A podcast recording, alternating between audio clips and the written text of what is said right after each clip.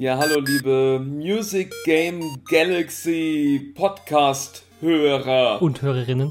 Ne, dann bitte Hörerinnen und Hörer. Du hast mit Hörern angefangen. Nee, ich glaube Hörerinnen reicht, weil das, in, in Hörerinnen ist ja auch Hörer drin. Nee, du kannst äh, Hörende sagen. Liebe Hörende. Liebe Hörende, oh, das finde ich ganz schön. Okay, liebe Hörende, ja, willkommen beim Music Game Galaxy Podcast. Heute mit einem Thema, was besonders Kelvin interessiert. Ich finde es vor allen Dingen komplex. Disclaimer, wir werden es wahrscheinlich auch nur, nur etwas ankratzen, aber wir, wir schauen mal, wie weit wir da, da kommen. Ich weiß nicht, also ich habe nicht das Gefühl, dass ich da Komplexe habe. Nicht? Naja, gut, dann das werden wir noch erörtern. Ich freu, äh, erörtert ist gut. Ja, freue ich mich drauf. Mm, ich freue mich auch, mal was zu erörtern. Ja, wie heißt denn das Thema von heute? Schwierigkeitsgrad. Echt? Nur Schwierigkeitsgrad? Das hört sich aber gar nicht nach einem lustigen, äh, nach einem lustigen Überschrift an, wo Leute draufklicken. Wie würdest du es denn nennen? Vielleicht irgendwie sowas wie irgendwas mit hart hart hört sich immer gut an. Und ich glaube, hart ist auch irgendwie unser Motto von Music Game Galaxy. Hart, aber herzlich. Hart, aber herzlich. Hart, aber herzlich ist tatsächlich oder herzlich. Nee, hart oder herzlich. Vielleicht sind wir ja auch hart und herzlich. Ja. Ja, eigentlich wollten wir diesen Podcast Wie hart brauchst du es oder Wie hart magst du es nennen. Aber hart oder herzlich ist eigentlich viel netter. Ich glaube, das ist eine Serie aus den, weiß ich nicht, 80ern. Mm, ich glaube, die hieß hart und herzlich, oder? Nee, ich glaube, die hieß hart, hart aber herzlich. Hart aber herzlich, ja. So ähnlich wie zwei Hamburger in München oder sowas. Was? Ja, da gab es auch mal so eine Serie. Aber nein, darüber wollen wir ja nicht reden, über die 80er. Wir wollen ja heute über aktuelle Empfindlichkeiten reden und zwar wie wir denn unsere Computerspiele mögen, ob wir sie besonders schwierig mögen oder eher leicht oder halt irgendwie was dazwischen. Oh, das ist aber toll, weil eigentlich können wir doch über die 80er oder auch die 90er reden, weil da war ja Schwierigkeitsgrad vielleicht ein ganz anderer als heute. Richtig, das, das habe ich mir auch aufgeschrieben. Wer kennt es nicht? Die, die, die Spiele aus grauer Vorzeit, äh, wo die Hälfte unserer Hörer noch nicht gelebt haben, vielleicht, man weiß es nicht. Die waren ja gerne mal dafür bekannt, dass sie nicht so viel Inhalt hatten und dafür aber relativ schwer waren, um diesen Inhalt künstlich zu strecken. Naja, ich glaube, das lag aber auch noch daran, dass, dass, dass, dass Computerspiele ja erstmal in Spielhallen irgendwie äh, spielbar waren und da war ja, also da wollten ja die Spielehersteller, dass die Leute möglichst viel Geld reinstecken, deswegen haben sie die Spiele ja absichtlich irgendwie relativ schwer gemacht, so dass man häufig stirbt und dann halt wieder Geld reinwirft, um wiedergeboren zu werden. Mhm, also ich glaube, das, das ist genau so eine, so eine Balance, die damals ja gehalten werden musste zwischen, es darf nicht zu schwer sein, dass es unmotivierend wird, dass du was anderes spielst, aber dass du natürlich auch nicht das Spiel einfach durchspielst, ohne weiter Geld nachzuwerfen. Wobei das für mich eigentlich eine, eine Unterkategorie ist. Also Arcade-Games die dann später auf, die, auf irgendeine Heimkonsole gekommen sind, klar gab es auch, aber die Spiele, die nur auf der Heimkonsole kamen, die hatten ja teilweise auch ähnliche Schwierigkeitsgrade. Naja, aber ich glaube, weil man, weil Spiele so halt gemacht wurden früher. Also erstmal, also in der Arcade-Halle und dann, also dann hat man dasselbe System, hat man dann äh, auf die Home-Konsolen halt irgendwie übertragen. Also ich glaube, das war eher so ein langsamer so ein langsamer äh, Schritt mhm. einfach. Das sieht man ja auch ganz stark bei den ersten Gameboy-Spielen zum Beispiel oder bei den, äh, wie, wie lange eigentlich die Mario-Spiele noch genau diese Systematik hatten mit, du hast drei Leben oder so und wenn du die verbraucht hast, dann, dann sind sie halt zu Ende und dann ist das Spiel halt zu Ende. Das ist ja eigentlich ein ganz typisches System, was man äh, auf, aus den Arcade-Hallen kennt. Ihr sagt also, das ist alles der dem Kommerz geschuldet der, der Arcade. Ich, ich, ich möchte möglichst viel Geld aus meinem Schäfchen rausquetschen. Naja, es ist ja beides, es ist ja immer beides. Bei Unterhaltungsmedien ist es ja immer irgendwie, es gibt Leute, die wollen möglichst Geld damit verdienen und dann gibt es Künstler, die versuchen auch irgendwie was Cooles, Eigenes irgendwie auf die Beine zu stellen, was sie selber gerne sehen oder spielen würden. Also es ist ja immer ein Kompromiss zwischen, äh, wie, wie verkaufe ich es oder wie bekomme ich möglichst viel Geld und ähm, inwiefern mache ich etwas, was ich künstlerisch wertvoll finde. Ja, ich finde, es gibt auch verschiedene Arten und ich denke, da werden wir ja noch auch äh, später drauf kommen, was, was ein Schwierigkeitsgrad ausmacht letzten Endes. Und ähm, es ist ja eigentlich die, die hohe Kunst, einen Schwierigkeitsgrad hoch zu machen und gleichzeitig den Spieler aber nicht zu frustrieren, beziehungsweise es nicht daran auszurichten, dass beispielsweise die Steuerung schlecht ist, was ja bei gerade so älteren Computerspielen aus den 90ern auch oft äh, ein Bestandteil war, dass es einfach scheiße zu steuern war, zu ungenau und deshalb schwer wurde, weil man ständig irgendwelche Sprünge über Abgründe nicht geschafft hat. Ja, ich würde ich würd auch sagen, wir, wir ähm, reden gar nicht so lange über, über die Vergangenheit, weil ich glaube, da hat sich auch wirklich viel getan ähm, seit damals und es gibt viel mehr Ansätze, aber ich denke, wir können äh, sagen, dass es immer eigentlich ein sehr essentieller Bestandteil ist, den sich der meistens schon in die Anfänge des, des Designs mit einfließt. Die Frage, was ist eigentlich, was will ich äh, erreichen, was für eine Zielgruppe habe ich und äh, was, was ist der Anspruch von meinem Spiel. Naja, das hat sich, in der, aber das ist ja schon in dem Sinne interessant, weil ich glaube, früher war ja die, die Zielgruppe waren ja wirklich Gamer, die halt auch gerne dann irgendwie glaub, schwierige das, Spiele Das gab es gar nicht als Begriff, als Zielgruppe so konkret. Naja gut, die Leute, die in die Spielhalle ge gegangen sind, um zu spielen, waren dann halt Gamer. So, und das war ja dann die Spielgruppe, also die, die wirklich in Spielen halten geht, um zu spielen. Und dadurch, dass das heute so ein bisschen aufgefächerter worden ist, dass viel, viel mehr Menschen mit unterschiedlichen Vorlieben Gamer sind, müssen halt auch die Spiele irgendwie variantenreicher sein, um halt eine großmögliche Spielgruppe halt anzusprechen. Ich glaube, das ist aber auch ein Thema, was ähm, boah, da kann man jetzt sehr in die Tiefe gehen, ja, aber weiß, äh, ja. was, was in Deutschland ja zum Beispiel ganz anders funktioniert hat als in den USA, weil es hier diese, diese Art von Spielhallen so gar nicht gab, wo Jugendliche oder Kinder reingegangen sind, weil es in Deutschland halt verbotenes Glücksspiel war, was, was im Prinzip ja nur Erwachsenen zugänglich Ach, gemacht wirklich? wurde. In Deutschland gab es das nicht?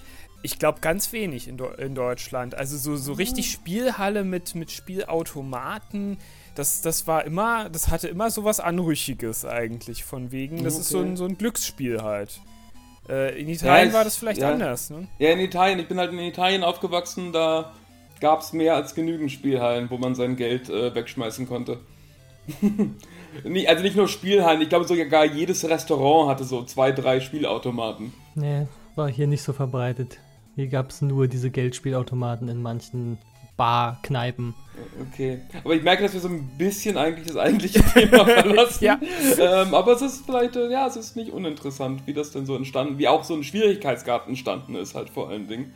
Also, ähm, ja, ich meine, heutzutage ist es ja wirklich sehr, sehr unterschiedlich. Also da gibt es ja eigentlich für jede Spielgruppe und für jede, ähm, für jede Vorliebe irgendwie unterschiedliche Spiele. Also es gibt sehr, sehr schwere Spiele und es gibt auch sehr, sehr einfache Spiele oder Spiele mit gar keinem Schwierigkeitsgrad, wie Animal Crossing zum Beispiel.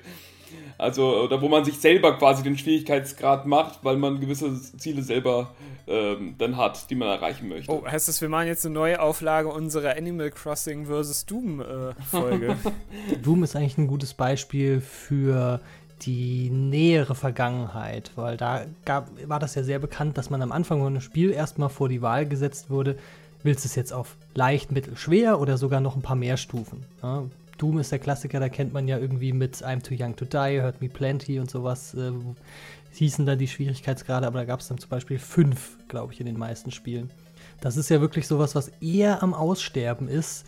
Zu Recht finde ich auch, weil du ja quasi äh, das Spiel startest und wirst erstmal vor diese Auswahl äh, gestellt, ohne überhaupt Infos zu haben. Ja, was passt denn jetzt zu mir? Keine Ahnung. Bin ich vielleicht zu schlecht und brauche das einfachste oder das zweite oder das dritte? Ähm, von daher verstehe ich schon, dass das so ein bisschen antiquiert ist. Du meinst äh, unterschiedlichen Schwierigkeitsgrad äh, auswählen? Genau, ja. Vor allen Dingen halt, den musst du ja in der Regel immer ganz am Anfang äh, des Ja. Spiels ja, auswählen. das, das, das ist aber eine ganz interessante Unterscheidung, weil inzwischen gibt es ja auch einige Spiele, die dir erlauben, den Schwierigkeitsgrad im Nachgang nochmal zu verändern. Ja. Ist richtig, aber ganz, Hand aufs Herz, wie oft hast du das gemacht? Oder wie oft hast du dir gesagt, äh, ah, eigentlich finde ich es ein bisschen zu schwer, aber eigentlich will ich jetzt auch nicht auf leicht stellen, weil ich will das jetzt lieber schaffen. Also ehrlich gesagt, ich habe das schon ein paar Mal gemacht. Also ich erinnere mich an ein Beispiel tatsächlich, wo ich es gemacht habe. Dass mir ein Spiel tatsächlich so auf den Sack gegangen ist, dass ich und, und das, dass ich irgendwann doch etwas Zähneknirschen, muss ich zugeben, aber doch zu dem Spiel gesagt habe, ja, ist okay, du schlägst mir das jetzt zum dritten Mal vor, ich könne doch den Schwierigkeitsgrad ein bisschen runtersetzen und für diese Szene, die mir gerade überhaupt keinen Spaß macht, setze ich ihn jetzt runter, um einfach durch diese Szene durchzukommen und dann kann ich ihn ja wieder hochsetzen und das habe ich auch gemacht. Ich, ich habe das auch schon gemacht, aber es ist, Aber welches es Spiel ist war es nichts denn? Befriedigendes. Oder es ist irgendwie sowas, sowas, was du widerwillig machst. So, Hä, Hm. Nee, es geht schon gegens, gegens Ego irgendwo. Aber, aber, ich will jetzt wissen, welches Spiel. Du willst wissen, welches Spiel? Ähm, ja. Das kann ich dir sagen. Äh, Death Stranding. Ah, das Spiel, das ich noch spielen muss. Richtig. Ich habe das bei ähm, Last of Us gemacht, tatsächlich.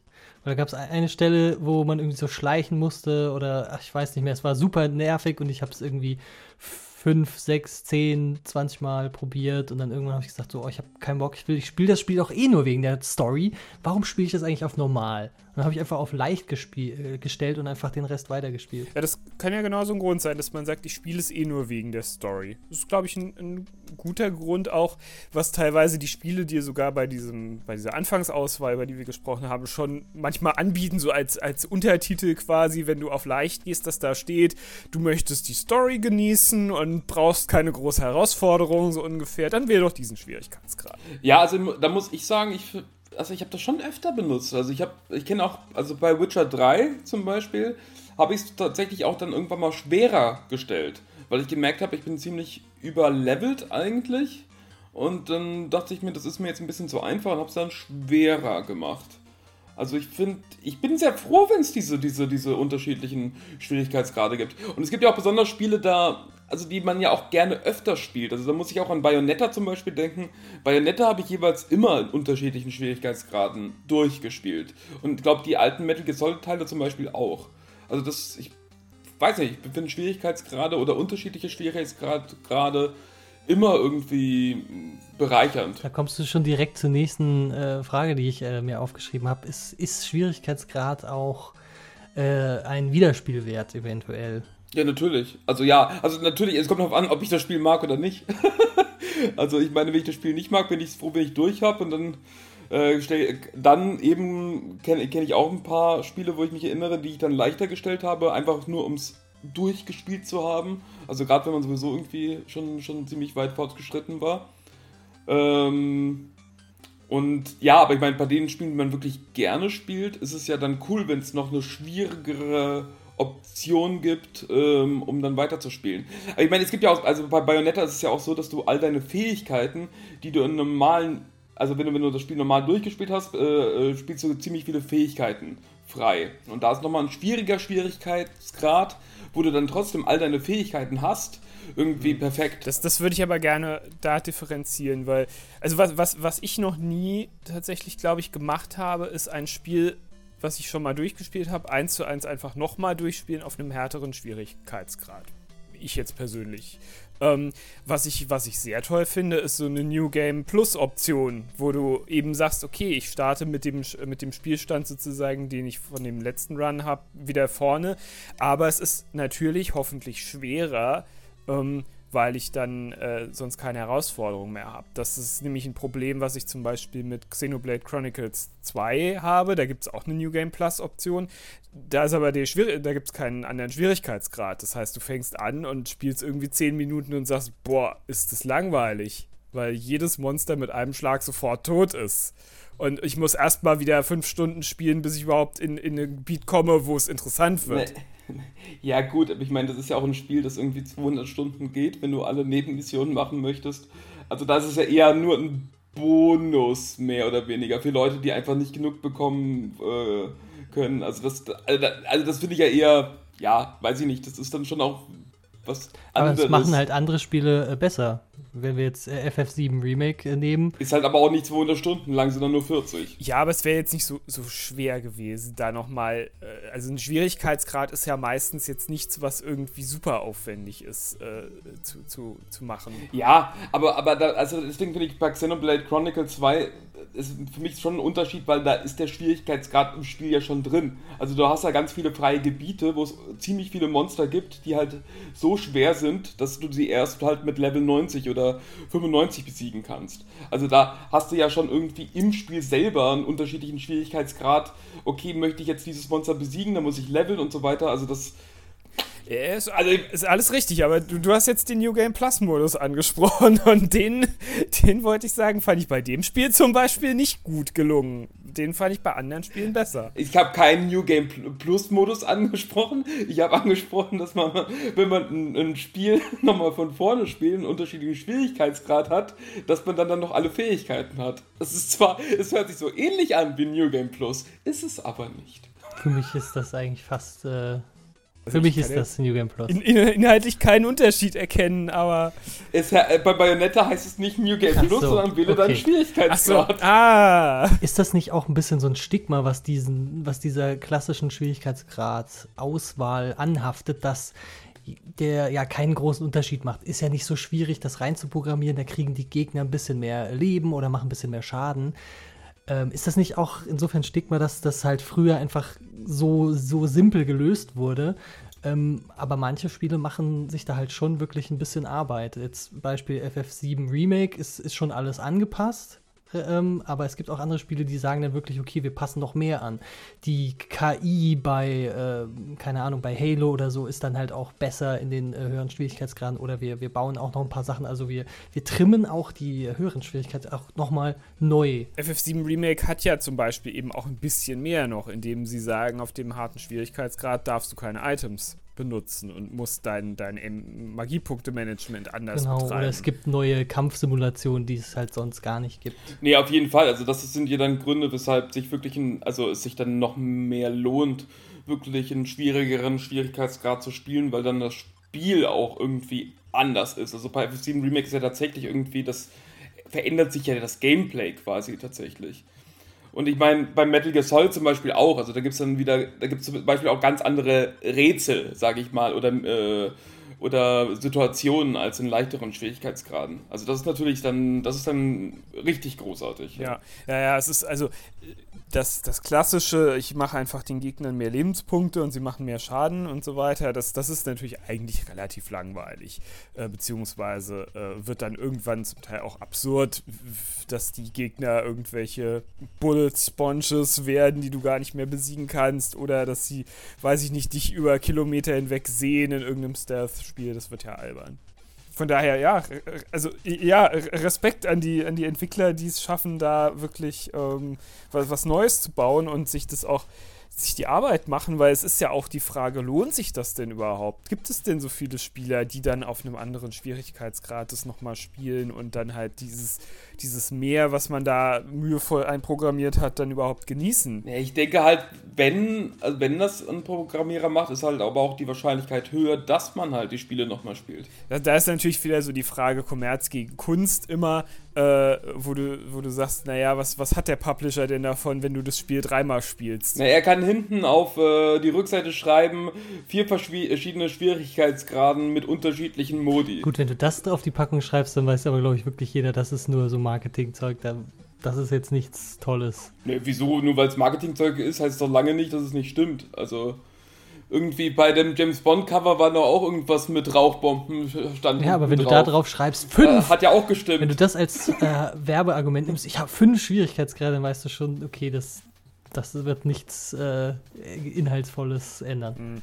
Also ich glaube, sagst du jetzt? Ja, ja, wobei ich glaube wirklich, wenn je mehr Schwierigkeitsgrade es sind, desto eher, weniger glaubt man, dass da ja. irgendein Unterschied drin steckt. Während bei FF7, wo man sagt, okay, da gibt es halt diesen Hard Mode und der wird vielleicht besprochen dann auch in einem Test und genauer erklärt, das ist dann schon ein Argument. Nee, ich glaube, das, das sind ja wirklich auch ganz große Unterschiede noch zwischen irgendwie Story-Spielen und einfach so Gameplay-Spielen. Also ich sag jetzt mal auch so Puzzle-Spiele zum Beispiel. Die haben ja, also da spielt man ja immer mal wieder unterschiedliche Schwierigkeitsgrade bei Story-Spielen ähm, ist ja irgendwie die Motivation, das nochmal durchzuspielen, eh schon geringer, weil man es ja auch, also zum großen Teil wegen der Story gespielt hat. Und bei so Sachen wie Puzzlespielen halt, da, da spielst du es ja wegen dem Spiel. Also du willst ja dann die Rätsel lösen oder irgendwie die Bubbles zerplatzen lassen. Und da ja, keine Ahnung. Also da gehört das ja irgendwie dazu, der unterschiedliche Schwierigkeitsgrad. Ich wollte eigentlich noch was ergänzen zu dem, was der Kevin vorhin gesagt hat, nämlich dieses, man, man fängt das Spiel an und soll sich direkt entscheiden für einen Schwierigkeitsgrad und man weiß gar nicht, was denn der passende für einen selbst ist. Ähm, es gibt ja ein paar Spiele, ich glaube gerade aus so einem Action-Segment eher, die das manchmal ganz interessant gelöst haben, die dir nämlich erst ein kurzes Tutorial geben und dann dich durch irgendeine so Art Parcours oder sowas schicken. Also so ein, einen kurzen Abschnitt, der äh, beinhaltet so nach dem Motto, äh, wende an, was du jetzt im Tutorial gelernt hast und der geht vielleicht auf Zeit oder sowas oder wird bepunktet. Und dann schlägt dir das Spiel anhand dessen, wie du dich geschlagen hast, einen Schwierigkeitsgrad vor. Das, das finde ich eigentlich auch eine ganz charmante Lösung, zu sagen, man, äh, ja, man, man wird nicht so allein gelassen mit der Wahl, sondern man kriegt dann halt einen Vorschlag und sagt, ja, nicht, ja, gut, oder ich hätte es gern schwerer oder ich hätte es gern leichter. Finde ich auch eine schöne Lösung.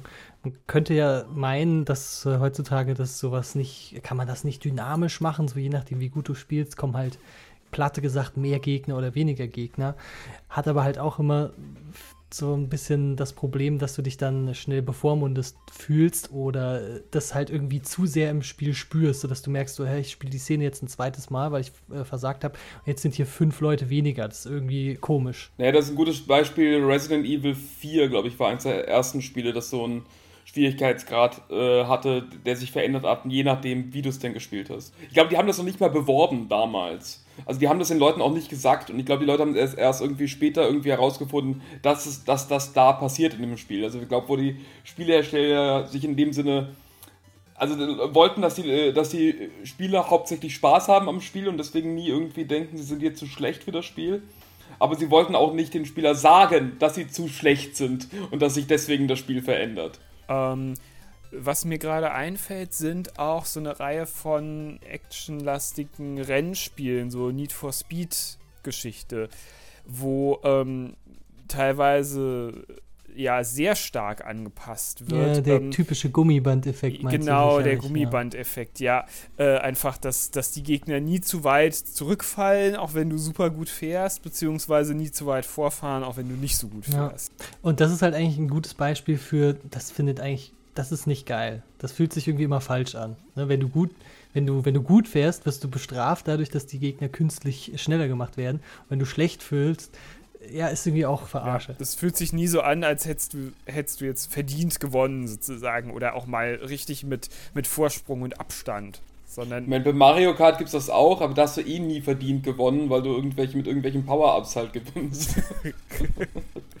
In den letzten Jahren gab es ja so einen Trend, eben, wie gesagt, weg von dieser klassischen Auswahl, sondern wo das Spiel einfach gesagt hat, hier, du weißt, was du kriegst, ich bin ein Dark Souls, ich bin super schwer und wenn du mich kaufst, dann weißt du, äh, worauf du dich einlässt. Da ist ja so ein bisschen der Unterschied, dass ja der, dass das Sterben, also das Scheitern, als Teil des Spiels dazugehört. Also wo du ja auch, also wo du dann ja nicht wirklich einfach tot bist und dann musst du irgendwie ähm, spielst du einfach von deinem letzten Speicherstand neu, sondern du bist dann auch wirklich tot und musst dann erst zu dem letzten Ort zurückkehren und kannst dann dort deine, deine Seele wieder einsammeln.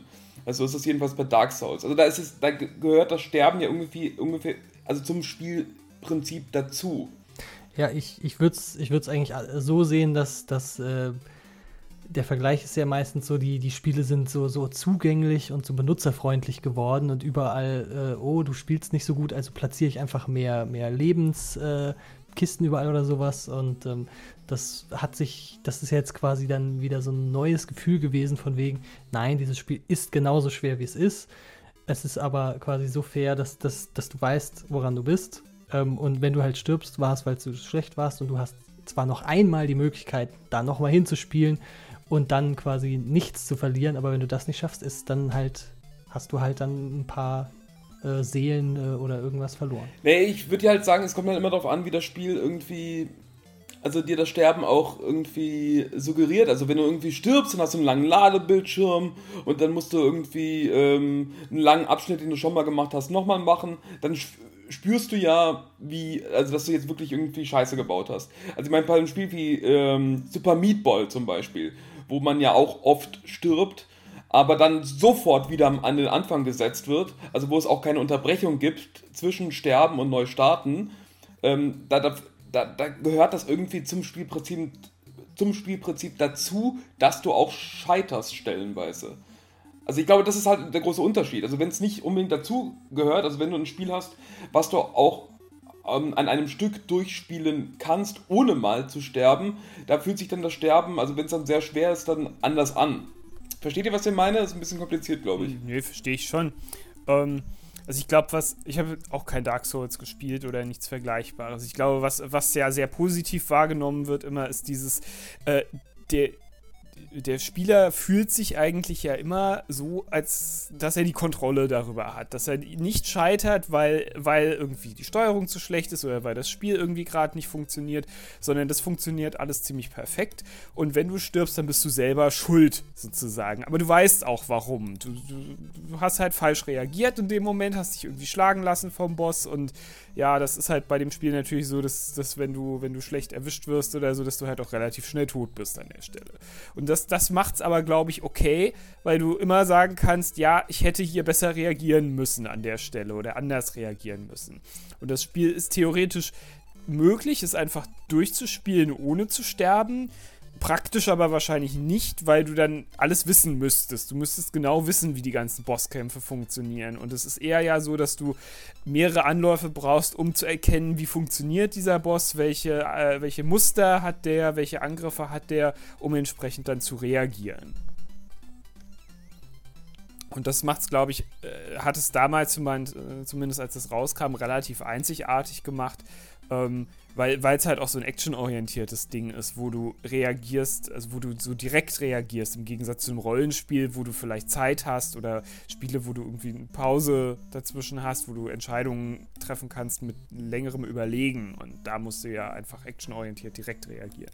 Ja, ist lustig, dass das quasi jetzt so wieder neu entdeckt wurde, weil das ja eigentlich wirklich ein Konzept ist, was wir halt gerade äh, gesagt haben, so aus den Arcade-Spielen oder aus diesen alten äh, schweren Spielen, die halt äh, zwar nicht so lang waren, aber dafür, dadurch, dass sie so schwer waren, hat man da halt lang dran gesessen. Ja, ich glaube, das Interessante ist ja, dass früher die Spiele also relativ schwer waren und dann wurden sie im Laufe der Zeit immer einfacher, weil man auch immer mehr Spielergruppen halt irgendwie anlocken, anlocken wollte. Ich glaube, so der, der Höhepunkt war dann mit der Wii auch halt, wo, wo dann die Spiele tatsächlich sehr einfach wurden, weil man ja auch die Spiele für die Leute spielbar machen wollten, die sonst keine Computerspiele spielen. Und ich glaube, und darauf gab es jetzt wieder, ist es wieder so diese Revolution, dass die Spiele jetzt wieder schwerer werden. Und gerade im Moment habe ich das Gefühl, es ist ein gutes Mittelmaß. Also da gibt es schwere und leichte Spiele. Also das ist, da kann man, hat man eine große Auswahl, auch bei Nintendo. So, gibt es da jetzt nicht nur einfache Spiele. Also ich hatte auch ein bisschen Problem, es gab schon eine Zeit, wo ich bei vielen Nintendo-Spielen das Gefühl hatte, die sind mir jetzt alle zu leicht. Oder irgendwie so ein Mario-Spiel, was, was, die, wo ich halt, ich habe schon sehr, sehr viele Mario-Spiele gespielt in meinem Leben, deswegen kenne ich einfach diese Spielmechaniken sehr gut, aber dann gab es in den Spielen jetzt irgendwie keine, also keine wirkliche Herausforderung mehr für mich. Und dann habe ich mich schon ein bisschen gelangweilt gefühlt. Ich glaube, das schlimmste Spiel war hier das letzte Yoshi-Spiel. Yoshi Crafted World.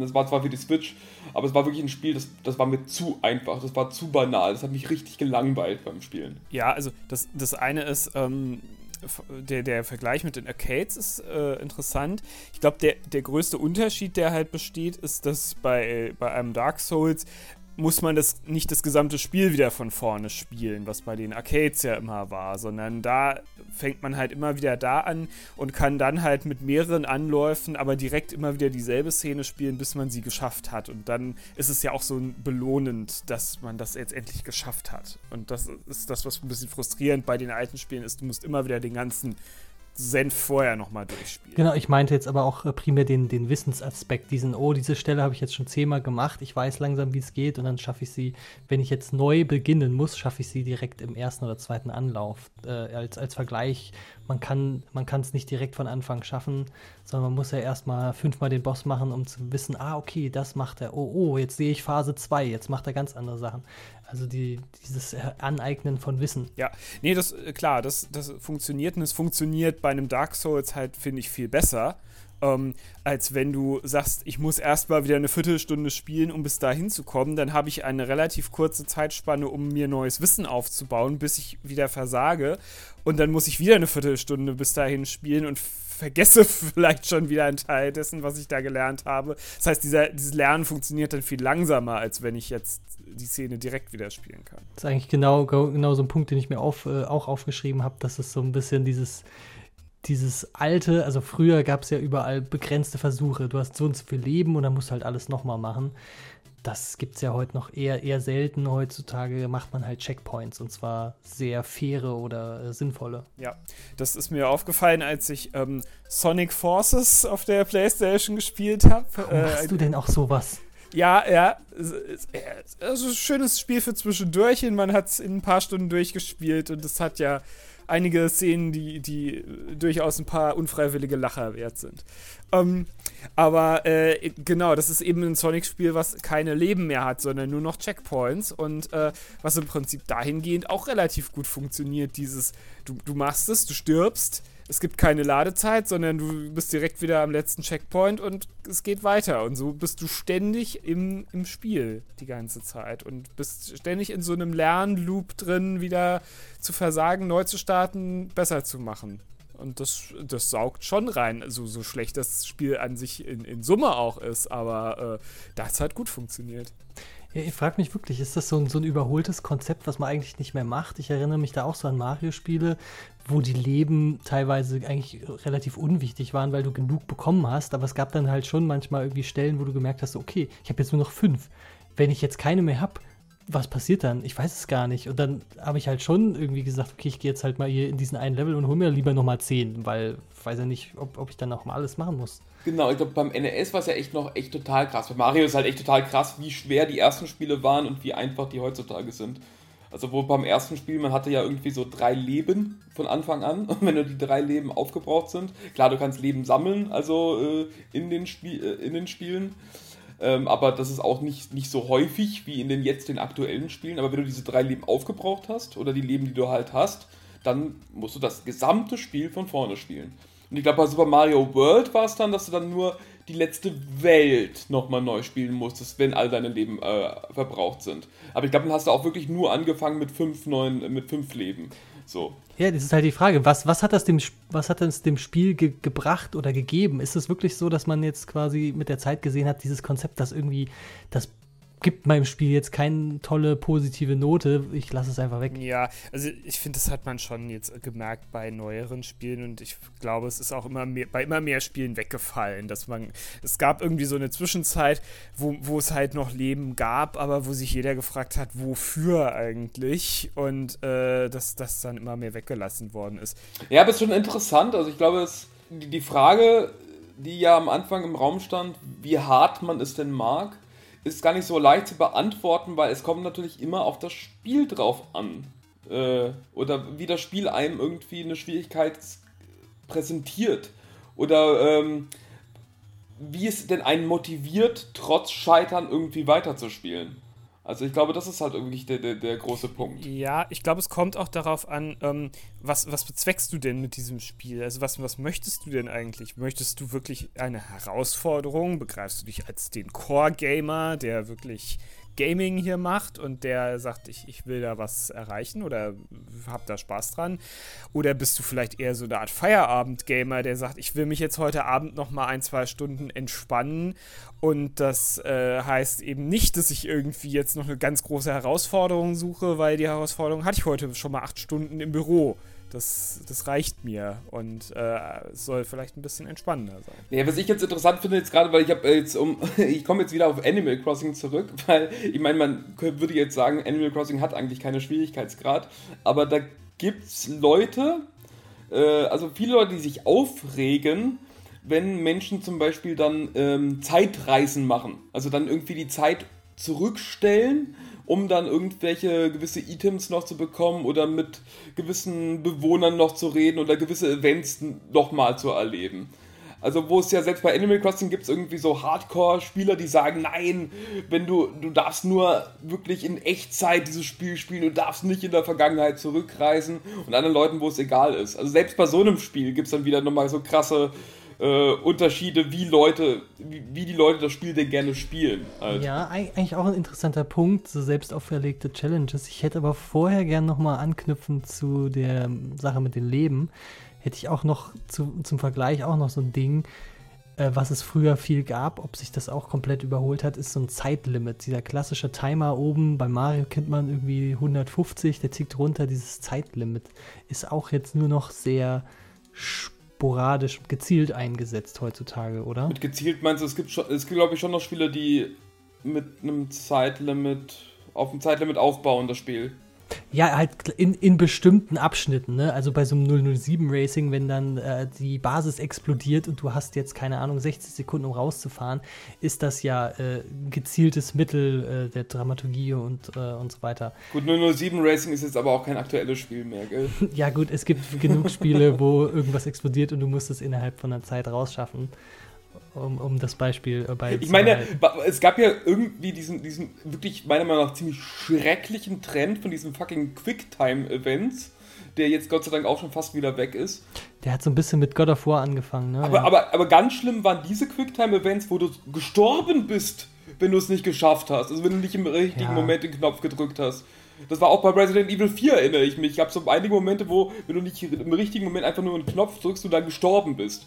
Also das war einfach nur blöd. Also es war das kein. ist wirklich so eine Phase, die ist, glaube ich, auch so, so ein bisschen durch. Ist nicht mehr so gang und gäbe. Aber Quicktime-Events, ja. Ist das, ist das wirklich Schwierigkeitsgrad oder ist das einfach nur Gängelung? Naja, es macht ja, also ich meine, dadurch, dass man stirbt, ist es ja irgendwie aber das Problem ist, ich glaube, das Problem ist, ist wenn Quicktime-Events nichts mit der eigentlichen Gameplay zu tun haben. Also du hast ja ein Gameplay, auf das hast du dich eingestellt und weißt, wenn du da gewisse Regeln nicht befolgst, dann stirbst du. Also, ähm, und dann kommt auf einmal dieses Quicktime-Event, also jetzt bei Resident Evil 4, denke ich halt die ganze Zeit, ähm, was nichts mit dem anderen Gameplay zu tun hat und dann ist das einfach nur unfair. So. Die, die Idee ist ja ganz äh, eigentlich eine schöne von Quicktime-Events. Ne? Du hast nicht mehr klassisch, das ist Gameplay, das ist eine Videosequenz, lehn dich zurück, sondern du, du sollst mehr involviert werden. Ne? Das ja. ist zwar eine selbst auflaufende Videosequenz, aber du bist involviert die, die, die Züge, die das Ganze ausgenommen hat, ist aber halt, ja. Du hast dann eine seltsame Durchbrechung manchmal. Genau dieses Konzept ist, wie du sagst, Spiel- und Videosequenz sind getrennt. Das sind viele Gamer einfach gewöhnt. Und äh, jetzt, jetzt machst, machst du das wieder rückgängig. Und das führt zum Teil dazu, dass du dir Videosequenzen nicht mehr entspannt anschauen kannst, wenn du das vielleicht möchtest, weil du die ganze Zeit gespannt wartest, dass jetzt vielleicht eine solche Szene kommt. Du weißt es ja nicht. Und was zum Teil einfach auch nervig ist, weil wenn die Szene dann nicht kommt, wenn dann kein Quicktime-Event kommt, dann warst du die ganze Zeit irgendwie angespannt in dieser Sequenz. Das ist halt auch irgendwie seltsam. Also das, das ist ein bisschen wie bei Horrorfilmen mit Jumpscare. Du weißt, irgendwann mal kommt einer, aber weißt nie wann. Und deswegen bist du dann die ganze Zeit äh, gespannt. Gut, da ist es aber gewollt, ne? Ja, vielleicht ist es ja auch gewollt bei Computerspielen. Ich glaube nicht, dass der Spielehersteller will, dass wenn du, wenn du sagst, oh geil, eine Zwischensequenz, legst sie zurück, schnappst dir irgendwie auf der Couch rechts dein Getränk, auf einmal musst du einen Button drücken, verschüttest dein ganzes Getränk, weil du denkst, oh Mist. Ich weiß nicht, ob das so die Intention ist. Ich weiß nicht. Vielleicht, wenn die besonders lustig drauf sind, die Spielehersteller, vielleicht doch, vielleicht wollen die das. Aber es ist, aber es ist ein möglicher Nebeneffekt. Also ich meine schon, dass wir das, also jetzt nicht mit dem Getränk, nicht, nicht ganz so comichaft übertrieben, aber so dieses, du, du legst den Controller zurück, guckst dir die Videosequenz an und dann kommt auf einmal eine Quicktime-Sequenz. So, so, äh, äh, Controller, schnell, schnell. Oh, zu spät. Hm. Ja. ja, toll. also, ja, also Quicktime-Event kann man wahrscheinlich einen eigenen Podcast drüber machen. Aber ich wollte nochmal zurück auf diesen äh, allgemeinen Timer. Also jetzt nicht diesen Situationstimer, ja, sondern ja, dass man genau. sagt, dieses Level hat eine Zeitbegrenzung von X. Finde ich ehrlich gesagt furchtbar. Ja. Ähm, weil also das ist auch eine persönliche Sache. Ich, ich bin sicher nicht dieser Speed-Gamer. Ähm, mhm, von daher lasse ich mhm, mir mit manchen mhm. Szenen auch mal ein bisschen Zeit und möchte eigentlich nicht die ganze Zeit unter Druck gesetzt werden, dieses Level so schnell wie möglich jetzt durchzuspielen. Ich glaube, wenn du ein Speedrunner bist, dann interessiert dich dieser Timer sowieso nicht, weil der wahrscheinlich zehnmal länger ist, als du brauchst. Richtig. Eigentlich brauchst du als Speedrunner ja den Timer genau andersrum. Du willst ja bei Null starten sozusagen Richtig. und willst den Timer, bis wann du es geschafft hast. Da ist, der Rückwärtstimer ist irrelevant. Von daher ist es tatsächlich wie in, in Mario jetzt zum Beispiel früher eigentlich nur ein zusätzlicher Schwierigkeitsgrad, so dieses, lass dir nicht zu viel Zeit, steh nicht lang vor dem Abgrund und warte, wie die Gegner da aus der Lava springen, sondern du musst da jetzt rüberspringen. Schnell, schnell. Ja, ja, aber ich meine, das Lustige ist ja, bei Mario ist es ja dann schon wieder so lange, dieser Timer. Also ähm, im, im, Verhältnis zu dem relativ kleinen Level dass ich den, soweit ich mich erinnere kann, also jedenfalls bei den neueren Spielen, nie in irgendeiner Form beachtet habe. Also der war zwar immer da, aber er war mir immer scheißegal. Das ist, das ist halt die Frage. Warum war er denn überhaupt da? Weil es halt Tradition ist. Das ist halt das Ding bei Mario. Das ist genauso wie mit dem Leben. Es ist halt alles Tradition. Und da würden sich vielleicht viele Leute beschweren, wenn das dann nicht mehr da wäre. Ich meine, es ändert sich ja auch jetzt gerade hat, man das Gefühl, dass Nintendo bereiter ist, irgendwie mit Traditionen zu brechen, als jetzt noch vielleicht in der, in der GameCube oder in der, in der, in der Wii-Ära. Auch in der Wii-Ära hat Nintendo schon mit vielem gebrochen. Also gerade da, finde ich, ist, ist ja sehr stark diese böse Casualisierung des Ja, ja. Computerspielens eingetreten. Naja, gut, aber, aber ich sage so, also von den Spielen an sich, die waren trotzdem alle noch sehr traditionbehaftet. Also so, also diese, gerade diese New Super Mario Bros. Reihe, die fand ich dann stellenweise dann wirklich auch schrecklich, weil die wirklich langweilig war. Wie sehr die irgendwie verhaftet war in ihren alten äh, Strukturen. Ja, bei, bei der Wii äh, ging es natürlich, war es sehr krass getrennt. Dass es Spiele gab, die nur casual waren und Spiele gab, die sehr traditionell waren, aber wenig Innovation im Sinne von, dass man beides miteinander vermischt. Aber das Lustige ist ja, du hast dieses System von Leben, was ja eigentlich eher so Schwierigkeit suggeriert von früher, aber hast es dann so vereinfacht, dass diese Leben überhaupt keinen Sinn mehr ergeben haben. Genauso wie dieser Timer irgendwie so äh, lang dann war, dass er überhaupt keinen, also dass es in keinster Weise irgendwie Druck oder Stress erzeugt hat, was ja absichtlich erzeugt wurde früher mit diesem Timer. Also diese, dieser, dieses spannungsgeladene, oh Mann, Mann, ich muss schnell dieses Level schaffen, das war ja absichtlich. Also ich persönlich mag das auch nicht so. Und, äh, aber ich, das ist ja, diese, dieses Stressgefühl ist ja absichtlich da. Und ich meine, man fühlt sich ja dann auch sehr ähm, befriedigt, sage ich mal, wenn man es dann äh, geschafft hat, äh, ohne dass der Timer irgendwie ähm, ausgelaufen ist. Ich kann mich in einen Moment erinnern, wo ich auch so ein, irgend so ein Timer-Spiel geschafft habe mit 0,01 Sekunden. Also wie bei Bond halt äh, passiert sowas ja auch immer mit einer Bombe entschärfen. Und äh, da, da fühlt man sich schon sehr cool. Ja, zumindest wenn es knapp war. Ja. Wenn da noch 100 Sekunden auf der Uhr stehen, dann ist es völlig irrelevant. Genau. Aber wenn es knapp war. Äh, wo es das auch gab, in ein bisschen abgewandelter Form, war in XCOM 2, also dem, den neueren XCOM-Teilen. Ähm, wo verstärkt eingesetzt wurde, so Rundentimer. So dieses, die, dieses Ding äh, explodiert in sieben Runden oder so. Du musst es bis dahin schaffen. Und das wurde, meine ich, auch relativ kritisch diskutiert in der Community, weil das halt beim ersten Teil eher weniger war. Da hat man eigentlich immer sehr viel Zeit gehabt, wenn man das wollte. Und äh, beim zweiten Teil wurde man, haben die Entwickler ja versucht, ein bisschen mehr zu pushen, dass man eben nicht sich immer nur versteckt und immer nur diese Reflexschüsse macht und abwartet, bis die Gegner kommen, sondern dass man ein bisschen mehr vorprescht, da, weil man sonst den Timer nicht schafft. Aber da ist es natürlich jetzt keine Zeit in Echtzeit, sondern eine Zeit in Anzahl an Zügen. Also da musst du quasi deine Taktik verfeinern und nicht deine Reflexe. Richtig, es ist äh, im Prinzip die, das, das Konzept angepasst auf ein anderes Genre. Aber da gibt es schon Spiele, die, die das irgendwie geschafft haben, mir dieses, dieses Zeitmanagement irgendwie spaßig zu gestalten. Also Pikmin zum Beispiel, ähm, oder Pikmin 3, glaube ich, das hat er, also das, man hat quasi 30 Tage Zeit, also Spieltage Zeit, irgendwie dieses äh, Spiel durchzuspielen. Und das, äh, ja, also ich meine, das stresst einen nicht zu sehr, weil ein, ein, ein Spieltag dauert ungefähr 15 Minuten.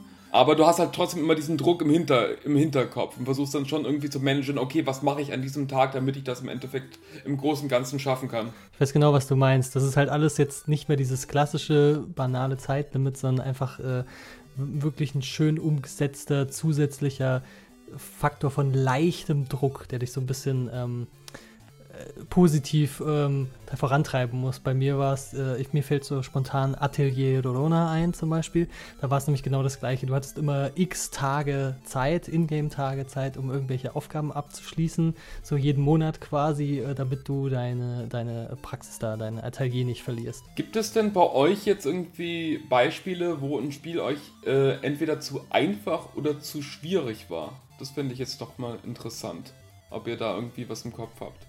Also ich habe ein einigermaßen aktuelles Beispiel oder ein sehr aktuelles Beispiel, wo ich sage, ich habe das Gefühl, das Spiel ist mir zu leicht, auch wenn ich es noch nicht abschließend sagen kann, weil ich es noch spiele. Und das ist Xenoblade Chronicles gerade auf der Switch, der erste Teil. Ähm, wo, wo man sehr viele Nebenaufgaben machen kann.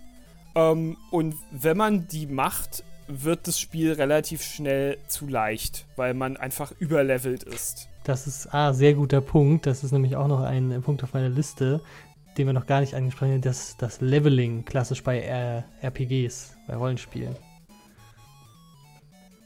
Das ist ja jetzt gerade, wie du es beschrieben hast, äh, so ein typisches Problem äh, der Balance.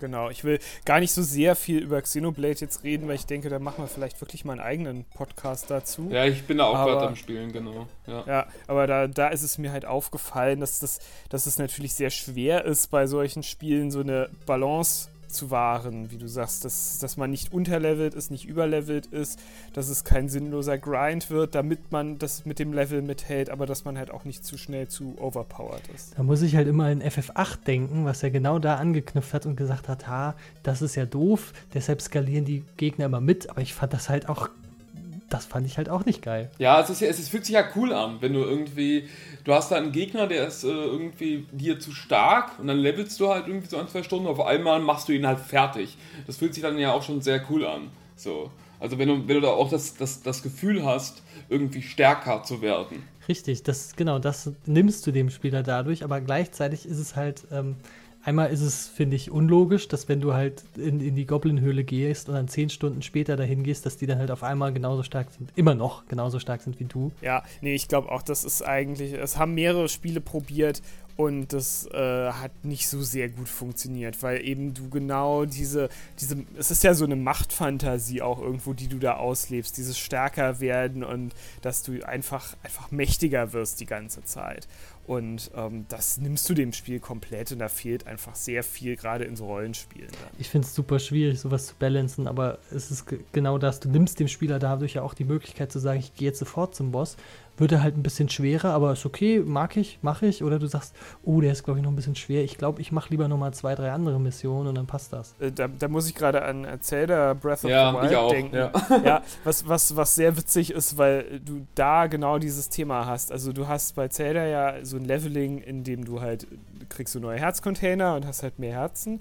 Um, ähm, und gerade in Breath of the Wild kannst du aber, nachdem du quasi in dieser Tutorial-Area fertig bist, ähm, kannst du einfach zum Endboss laufen und, und ihn töten und das Spiel beenden. Und darum gibt es da auch sehr schnelle Speedruns einfach davon. Ja, aber Zelda ist sowieso, also Breath of the Wild ist sowieso echt spannend, inwiefern du wirklich im Laufe des Spiels dich immer stärker fühlst, also auch so mit den ganzen Mechaniken viel, viel besser zurechtkommst, obwohl sie von Anfang an schon da sind. Also das mhm. ist, da, das ist, das ist, da, da ist es wirklich sehr, sehr interessant, ähm, wie du quasi levelst, ohne zu leveln. Also wie du irgendwie stärker und äh, ähm, ähm, selbstbewusster im, mit dem Spiel umgehen kannst du, am Ende. Du als Spieler einfach mehr Wissen und mehr Training damit hast. So ein bisschen ja. wie wir es auch bei FF7 Remake äh, leicht äh, an besprochen ja, haben. Ja, ja, ja. ja.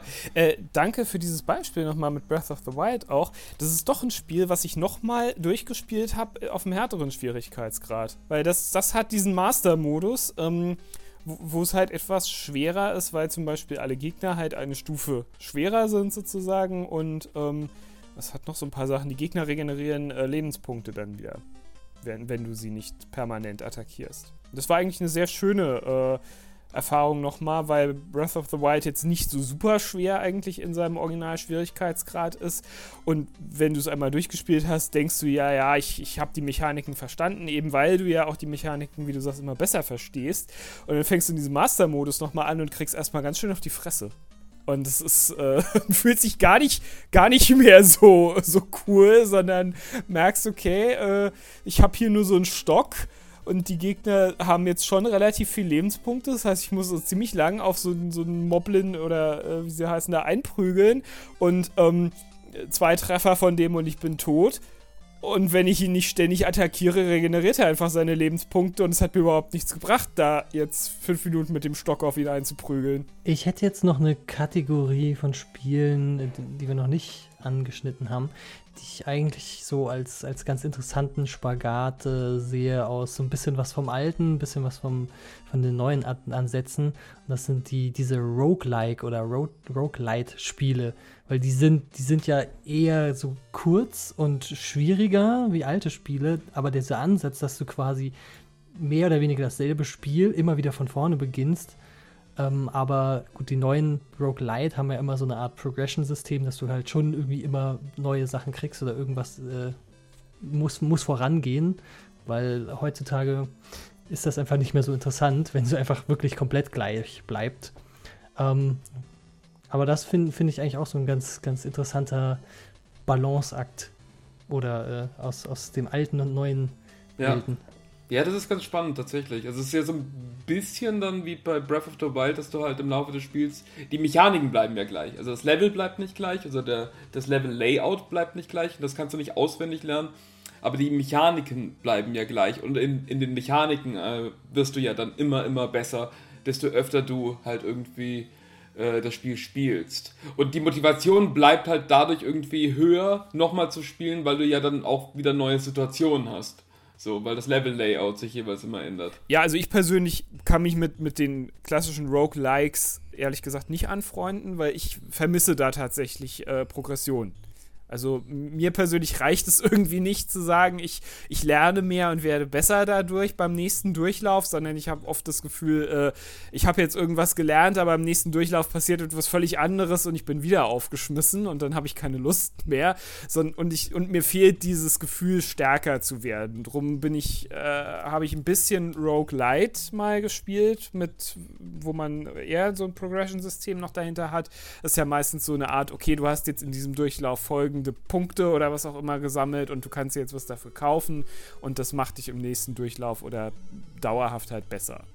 Das gefällt mir persönlich besser, aber es ist wirklich, glaube ich, sehr Geschmackssache und die Roguelikes sind ja sehr bekannt und sehr erfolgreich auch geworden. Ich meine, ich, was ich immer ganz, ganz cool finde, glaube ich, wenn man dann irgendwie Waffen sammeln kann, die man dann behält. Also, dass man irgendwie wenigstens da das Gefühl hat, du kommst weiter, weil du einfach bessere Waffen dann hast.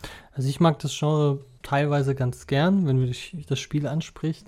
Ich finde auch Progression ist da wirklich sehr wichtig, weil du sonst, ähm, ähm, ja, ich glaube, angefangen, oder was heißt angefangen? Das erste, wo ich das so richtig äh, viel gespielt habe, war Binding of Isaac und da gibt es halt wirklich nicht besonders viel Progression und da irgendwann hm, hat es mich dann auch nicht mehr so gereizt.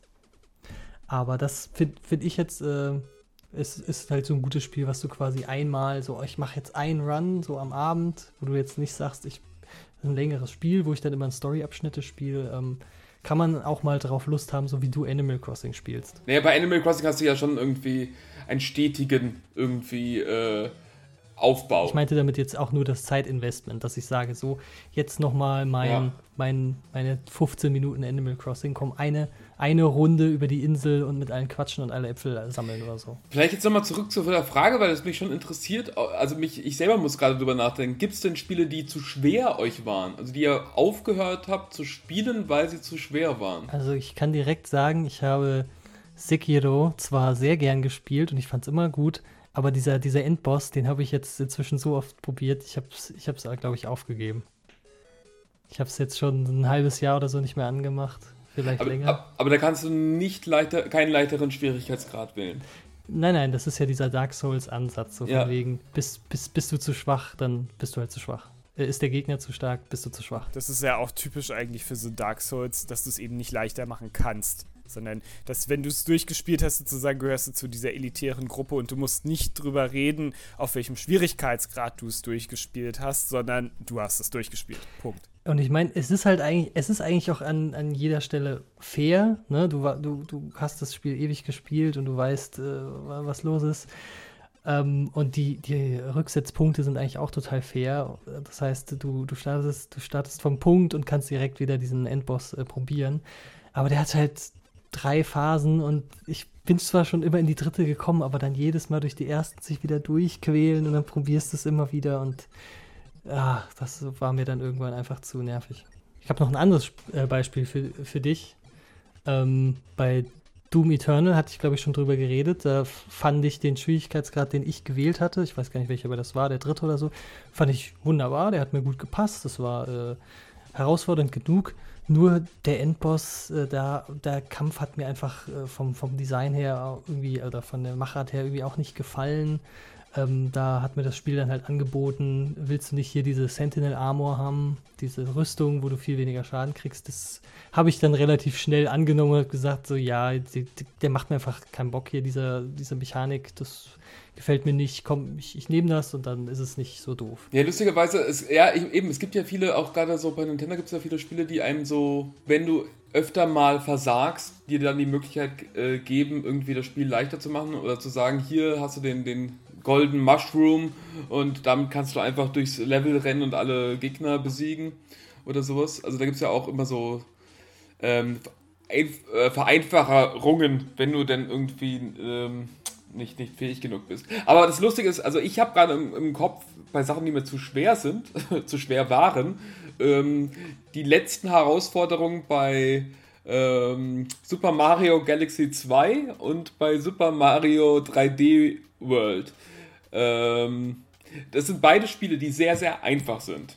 Also du kannst durch das ganze Spiel durch, äh, also ohne, ohne große Probleme kannst du alles einsammeln, alle Bonusse und so weiter. Und beide Spiele haben ein letztes Level, was auf einmal plötzlich so schwer ist. Und also ich kann mich erinnern, dass ich bei beiden Spielen irgendwie, glaube ich, so, ja, so zwei Stunden irgendwie jeweils versucht habe, die jeweiligen letzten Levels dann irgendwie zu machen. Und ähm, ja, keine Ahnung, es, es nicht geschafft habe. Und auch bei diesem Level gibt es dann natürlich nicht die Möglichkeit, sie einfacher zu machen. Also die, ich meine, mit der letzten Herausforderung meine ich natürlich, dass es dann die Herausforderung, die lange schon nach dem letzten Bosskampf kommt. Also da gibt es ja immer so Bonuswelten. Ich finde, da muss man auch einfach selbst so ein bisschen die Erfahrung sammeln, was man, was man gerne, äh, gerne mag. Ich meine, äh, vielleicht am Anfang bei den ersten Spielen fühlst du dich noch bevormundet und sagst dir, nein, ich will doch nicht die vereinfachte Version, ich schaff das. Ähm, und später denkst du dir, was, ja, ich, du, ich nehme das gern, warum nicht? Ähm, ich habe da eigentlich so eine ganz gute Erinnerung oder eine prägende Erinnerung an, an Max Payne 2 war es, glaube ich, weil bei Max Payne 2 auf dem PC konntest du sehr einfach Quick Save und Quick Load machen. Und dann habe ich immer, wenn ich nicht so gut gespielt hat und irgendwie, weiß ich nicht, die Hälfte an Leben verloren haben, habe hab ich gesagt, ah nee, das kannst du besser. Nochmal geladen, nochmal gemacht. Ah, nee, kannst du besser, nochmal gemacht. Was dazu geführt hat letztendlich, dass ich ständig vor äh, Schränken stand mit Painkillern. Ich hatte ständig volle Painkiller und habe die nie gebraucht und habe dafür mir aber die, die das Leben extra schwer gemacht, weil ich die Szene immer neu gespielt habe. Und irgendwann habe ich gemerkt, warum mache ich das eigentlich? Das macht mir keinen Spaß. Äh, hör auf.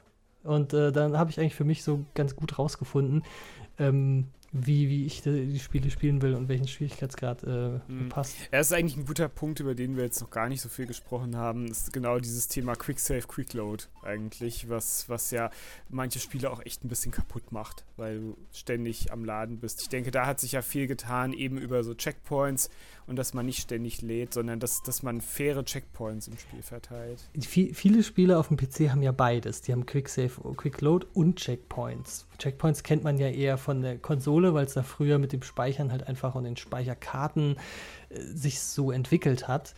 Um, ähm, und ich meinte das jetzt halt eher wirklich so, das ist, das ist ja nichts, das Spiel Max Payne hatte ja trotzdem Checkpoints, glaube ich. Ähm, Jedenfalls gibt es Spiele, da bist du nicht äh, darauf angewiesen, äh, auf Quicksave und Quickload. Das ist ja wirklich was, wo ich mir selber die Steine in den Weg gelegt habe. Da war ich ja dran schuld. Ne? Da, das, das Spiel kann super designt sein, ähm, aber wenn, wenn ich halt irgendwie aus welchem Grund auch immer diesen komischen Anspruch an mich hatte, ah nein, komm, das spielst du so, dass es cooler ist. Du willst das jetzt cooler machen, diese Szene. Ähm, das ist, äh, ist ja meine Schuld. Ich will auch noch zwei Beispiele sagen, wo es mir zu schwer war. Das war einmal auch was Optionales und zwar wieder aus Breath of the Wild. Ähm, da gibt es die Schwertprüfung. Das ist ein Download-Content, womit man das Master-Schwert sch besser machen kann. Und es sind drei Prüfungen, die äh, was, was immer damit beginnt, dass du quasi alle Ausrüstung weggenommen bekommst und du musst dann diese kleinen, es sind so Mini-Level sozusagen und du musst da immer alle Gegner besiegen und das musst du am Stück halt durchschaffen, ohne dass du irgendwie Essen hast, ohne dass du Kleidung hast, ohne dass du Waffen hast und musst alles in diesen Leveln finden. Was, und du bist nackt und hungrig in eine äh, Höhle geschmissen. Ja, ja, ja, das klingt. Ja, das Link, klingt Link hat wirklich nur so eine Unterhose an und ja, äh, es, ähm, ja genau. So, das so klingt wie irgendein so Torture-Movie. Ich, ich, sag mal so, aber was, ich, ich, mochte die aber sehr gerne, weil man so auf einmal, also weil man wirklich wie so ein Abenteuer, man sich, oder so, ein bisschen so wie bei Rambo, der auch irgendwie im Dschungel ist und dann muss er sich die Waffen von den äh, Gegnern alle äh, sich holen. Also das, das grundsätzlich, ich fand das jetzt nicht, nicht schlecht. Ähm, es ist halt so, dass das, also es gibt wie gesagt, drei äh, Prüfungen. Die erste sind zwölf Level und du musst sie halt am Stück durchspielen. Und ähm, die, die, zweite ist dann 16 Level lang und die dritte ist, glaube ich, habe ich gesehen, 23. Ähm, und ich habe die erste gespielt und fand es okay und fand den Schwierigkeitsgrad okay. War, war nicht so, dass man es jetzt gleich beim ersten Mal schafft, aber ja, war angemessen. Und in der zweiten bin ich gescheitert. Weil da habe ich dann, das habe ich irgendwie fünfmal versucht, bin immer wieder irgendwo relativ spät halt gescheitert. Und das war dieses, wo mir dann wieder das Progression gefehlt hat. Ähm, wenn, wenn du quasi jedes Mal 20 Minuten, 25 Minuten an, an dem Ding gespielt hast und bist dann irgendwo im vorletzten Level gestorben und bist halt rausgeworfen worden und hattest überhaupt keinen Fortschritt. Und wenn man das ein paar Mal gemacht hat, dann hatte ich halt irgendwann keine Lust mehr. Dann war es für mich zu schwer und dann habe ich gesagt, naja, komm, ob dein Master-Schwert jetzt noch 20 Punkte stärker ist oder nicht so. Weil besonders an dem Punkt, das ist ja, war ja DLC, es war ja Download-Content, gell? Also ich, du brauchst das sowieso nicht. Also du, hast das Spiel ja schon längst durchgespielt, also den schwersten Gegner quasi besiegt. Ja, nee, es ist, ist ja halt wirklich eben nur DLC, du, du kannst es machen und es ist halt eine Herausforderung für, wenn, wenn du es gerne, sind wir bei dem Thema, wie hart brauchst du es, für die Leute, die gesagt haben, Breath of the Wild war viel zu einfach für mich, ich brauche es härter. Ähm, das, da kann man das kriegen. Also ich habe es tatsächlich ähm, auch ein paar Mal nicht geschafft und dann habe ich mit so einer Lösung tatsächlich im Internet, ich habe mir dann ähm, in der Lösung irgendwie angeschaut, wie man denn, wo es denn irgendwie ganz gute Waffen gibt oder welchen Gegner man zuerst töten sollte, damit man das sich einfacher macht. Hm. Und das andere, was ich habe, ist äh, nicht, nicht ganz so ernst gemeint vielleicht, ist äh, Papers, Please. Ähm, das, das, liegt aber daran, dass ich es zweimal angefangen habe und jedes Mal ähm, äh, hatte ich eine ziemlich dicke Erkältung und war halt zu Hause und wusste nicht so genau, was ich spielen soll. Ich Papers, Please gespielt, was sicherlich eine ganz schlechte Entscheidung ist. Ähm, weil das Spiel besteht ja daraus, dass du im Prinzip, du bist ja so ein Grenzbeamter und musst irgendwelche Pässe prüfen und äh, musst gucken, ob die halt in Ordnung sind oder nicht gegen und du kriegst jeden Tag neue Regularien, das ist jetzt gültig, das ist ungültig, zu dem Land musst du noch einen zusätzlichen Abschnitt sehen und äh, so und so muss der Stempel aussehen und so weiter. Und, Super Spiel äh, mit Erkältung, ja. Ja, und es ist total toll, wenn du eh so einen dicken Kopf hast. So, was? ja, ja, ist in Ordnung. ja, ja, Scheiße. geh durch, geh durch. Ja, ja, genau. Und, und, und das, das, das Gameplay außenrum, so dieses Metagame ist ja, du hast irgendwie eine Familie und die musst du versorgen und äh, du kriegst aber Geld entsprechend, wie gut du warst als Grenzbeamter jeden Tag. Und deiner Familie geht's jeden Tag schlechter und der Sohn ist krank und du kannst keine Medikamente kaufen und du kannst die Heizung nicht bezahlen und deine Frau stirbt und alles geht den Bach runter. Aber dann hat das Spiel doch super zu deiner Gefühlslage gepasst. Ja, total. Also es, es hat, war, war, schon eine geile Erfahrung. Aber ich würde es eigentlich ganz gerne irgendwann mal gesund spielen, weil ich würde es auch gerne mal durchspielen. Ich wüsste gerne, wie es aussieht. So, solltest du vielleicht mal ausprobieren, ja. Aber naja, ja. kann man dann aber nicht sagen, das Spiel hat einfach mehrere Enden? Also ich meine, man kann ja sagen, so ist das Leben eines Grenzverwalters. Äh, also er hat, ihm geht's scheiße. So, das finde ich ist auch eine Aussage. ja, es ist auch, glaube ich, die Aussage, die das Spiel eigentlich treffen will. Vielleicht sagt das Spiel auch, wenn der Grenzbeamte Schnupfen hat, dann, äh, dann ist das Leben vorbei. Aber das ist ja eigentlich ganz geil. Also, das ist ja quasi, dann wird ja der Schwierigkeitsgrad gehört ja dann quasi zum, zum Kunstaspekt des Spiels. Also, das Spiel ist absichtlich so schwer, äh, um irgendwie dir zu zeigen, also um, um dich in, in, das Gefühl eines wirklichen Grenzkontrolleurs zu setzen. Genau, das, das ist, haben ja mehrere Spiele noch gemacht. Ich, ich könnte jetzt auch noch uh, This War of Mine anführen, ja, wo du ja, im Prinzip ja, so eine ja. Gruppe spielst von Menschen in so einem Kriegsgebiet, äh, was ich auch nie geschafft habe, so richtig durchzuspielen. Warst du da auch erkältet?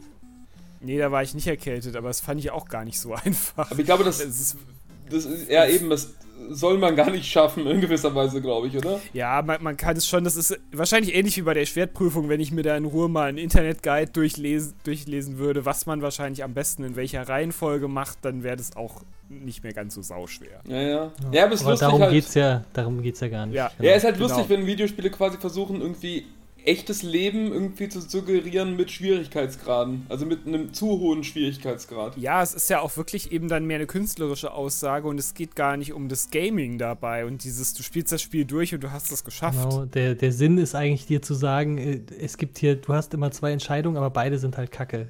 Erschießt du, erschießt du Person A oder B. Ist beides doof. Da muss ich aber sagen, also es gibt dann aber auch Spiele, also klassische Computerspiele, also die mit normalem Schwierigkeitsgrad und so weiter und so fort, wo, ich, äh, wo ich es tatsächlich ganz schlimm finde, wenn dann die Hauptfigur irgendwie am Ende des Spiels stirbt in der Zwischensequenz. Weil das ist, das ist, also, weil ich, ich denke, ich habe ja, also ich, ich habe die ganze Zeit das Spiel gespielt, habe es auch so gespielt, dass die Figur die ganze Zeit überlebt. Und dann wird sie in der, in der Zwischensequenz, wird sie dann irgendwie ermordet. Also ich habe so ein, zwei, zwei, drei Computerspiele habe ich da so im Kopf, die das so irgendwie machen. Und das fand ich immer ganz schlimm. Also fand ich irgendwie, hat sich irgendwie falsch angefühlt. Was, was mir auch sehr gut gefallen hat, war übrigens Frostpunk. Ähm, weil man, also ich weiß nicht, ob ihr es kennt, das ist nee. so ein Strategiespiel, nee. äh, ja. wo du halt eine gewisse Zeit durchhalten musst, im Prinzip mit so einem Volk. Und da machst du dir im Prinzip den Schwierigkeitsgrad auch so ein bisschen selbst. Ich habe es bisher nur einmal durchgespielt und ähm, das ist, ich fand es jetzt nicht super schwer, das durchzuspielen, aber ähm, du, du hast dann relativ schnell ein Ende, wo dir gesagt wird, okay, du hast es geschafft, aber zu welchem Preis? Genau, du musst immer moralische Entscheidungen äh, Richtig. Und ja, ja, natürlich, ich habe es äh, durchgespielt, indem ich einfach diktatorisch entschieden habe und irgendwelche Dinge eingeführt habe, wo ich sage, okay, so, die Kinder gehen jetzt arbeiten. Kinderarbeit, ja. Und ähm, weiß, ich, weiß ich nicht, also es gibt halt irgendwie zwei, zwei Balken sozusagen in dem Spiel, die etwas repräsentieren, irgendwie Moral und noch irgendwas, ich weiß es nicht mehr genau. Produktivität. Und, Oder nee, so. es sind so zwei also. Sachen, die quasi, wenn sie auf Null gehen, dann ist dein Volk am Ende und du hast das Spiel verloren. Und du kannst in, in zwei Richtungen sozusagen so ein bisschen forschungsbaummäßig gehen und immer die letzte sperrt dann den einen Balken, dass der nicht mehr auf Null gehen kann, sozusagen. Und das sind aber immer Entscheidungen, die dann so moralisch in, in, in so einen Abgrund gehen, äh, dass es dir das Spiel zwar einfacher macht, deutlich dadurch zum Ende zu kommen, aber du hast, du bist halt moralisch völlig korrumpiert. Und das ist eigentlich eine schöne Aussage, dann, die dir am Ende natürlich auch vorgehalten wird. Weil im Abspann kriegst du quasi nochmal gesagt, was, was du wann entschieden hast und äh, dass das vielleicht ja ein bisschen fragwürdig war, ob das jetzt der richtige Weg war. So, ihr habt überlebt, aber alle hassen dich, weil du Kannibalismus erlaubt hast. So, so in der Richtung, ja. Und weil du die Kranken nicht in Krankenhäuser geschickt hast, sondern erschossen hast oder zu, zu Würstchen gemacht hast. Hört sich cool an. Genau. Hört sich sehr cool an. Also ein Geheimtipp für diesen, diesen Podcast. Wo du schon so schön erzählt hast, dass du krank äh, ein Spiel gespielt hast. Ähm, das erinnert mich äh, an ein Thema, was ich noch aufgeschrieben habe und was wir schon äh, hier und da mal kurz angerissen haben. Und zwar dieses, dieses Spiel ist mit den Methoden, die es mir gibt, irgendwie, das lastet mich nicht aus, ist mir nicht schwer genug. Es gibt ja auch viele selbst auferlegte äh, Challenges. So, bestes Beispiel sind Speedruns. Ja, wenn das, das Spiel mit dem Möglichkeiten, die es dir gibt, sagst du, oh, ich mag das, ich habe das schon fünfmal durchgespielt, aber ich will jetzt mal was, was Besonderes machen. Deshalb spiele ich Final Fantasy VII, aber es darf immer nur, nur Cloud darf leben. Alle anderen sind immer tot, zum Beispiel. Gibt es ja diverse Challenges, die in die Richtung gehen. Ja, aber da muss ich sagen, also ich, ich persönlich habe da nicht so viel Interesse dran. Weil, Willst du nicht äh, auch mal probieren, dass du ein Spiel nur spielst, wenn du krank bist? Ist doch eine schöne ähm, Challenge. bin nicht so oft krank. Äh, vielleicht, naja, ja, vielleicht muss ich. Äh, ja, Besoffen so, dann eben. Ja, keine Ahnung. Also ich finde, ich schaue mir sowas gerne an. Also es ist ja so ein bisschen so wie, ich sag mal, Hochleistungssportler irgendwie zuzuschauen. Wie, wie wenn sie irgendwie krass irgendwelche Sprünge machen. Also ich selber kann zwar auch auf dem Trampolin vielleicht einen kleinen Sprung machen, aber ich kann, aber also ich, ich übt, macht das nicht so lange, dass ich dann einen dreifachen Salto kann. Ich, ich weiß, was du meinst. Ich, ich schaue mir Speedruns auch äh, sehr gern an. Vor allen Dingen, äh, also eigentlich ausschließlich von Spielen, die ich kenne, weil ich sonst einfach keinen Bezug dazu hast und es dann einfach nicht spannend für dich ist. Ähm, aber dadurch siehst du das einfach aus einem ganz anderen Winkel und du merkst, okay, die, die machen, die brechen hier die Spielwelt auf und gehen hin durch Wände und sowas und machen einfach verrückte Sachen. Das ist super interessant. Ja, ist, ich meine, dadurch, ist, ich finde, dann wird es halt wirklich eher Sport oder irgendwie. Ja, auf jeden Fall ist immer eine krasse Leistung auch, die, die ja auch nicht, nicht immer auch die, die körperliche von den Reflexen her, ja, ja, auch, genau. Ja, äh, oft ist das ja auch eine Community, die halt so Tricks rausfindet. Wie kann ich diese Zwischensequenz überspringen, obwohl das nicht gedacht ist, weil die geht halt fünf Minuten. Also ähm, ich, ich glaube, da muss man ja auch, man muss ja sehr begeistert dann von einem Spiel auch irgendwie sein und sagen, ich, äh, ich spiele das jetzt mehrfach durch. Definitiv, und, ähm, ja.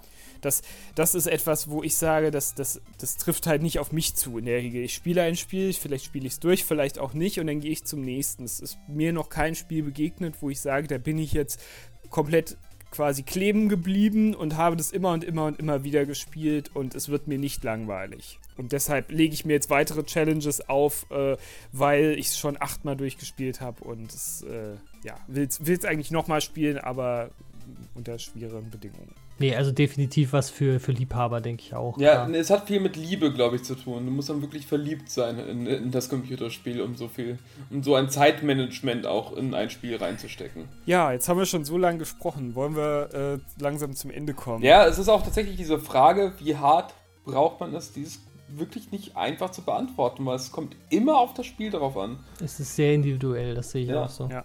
Also ich finde es auch spannend, wie, wie lange wir jetzt schon sprechen und wie, wie viel man noch besprechen ja. könnte. Wir haben nichts angekratzt über MMORPGs zum Beispiel. Genau, Multiplayer komplett außen vor. Richtig, alles, was vielleicht mit Gilden zu tun hat, wo man ewig lang braucht, um einen Bossgegner zu besiegen. Also äh, könnte er noch ewig weiterreden. Ja, ich habe mir auch noch Achievements aufgeschrieben. Das ist ja auch so ein bisschen wie die wie die Challenges, über die wir geredet mm. haben. Ist ja auch nochmal so ein zusätzlicher ja. Aspekt. Vielleicht machen wir ja irgendwann einen zweiten Podcast nochmal mit allem, was offen geblieben ist. Herzlicher und härter. Viel härter.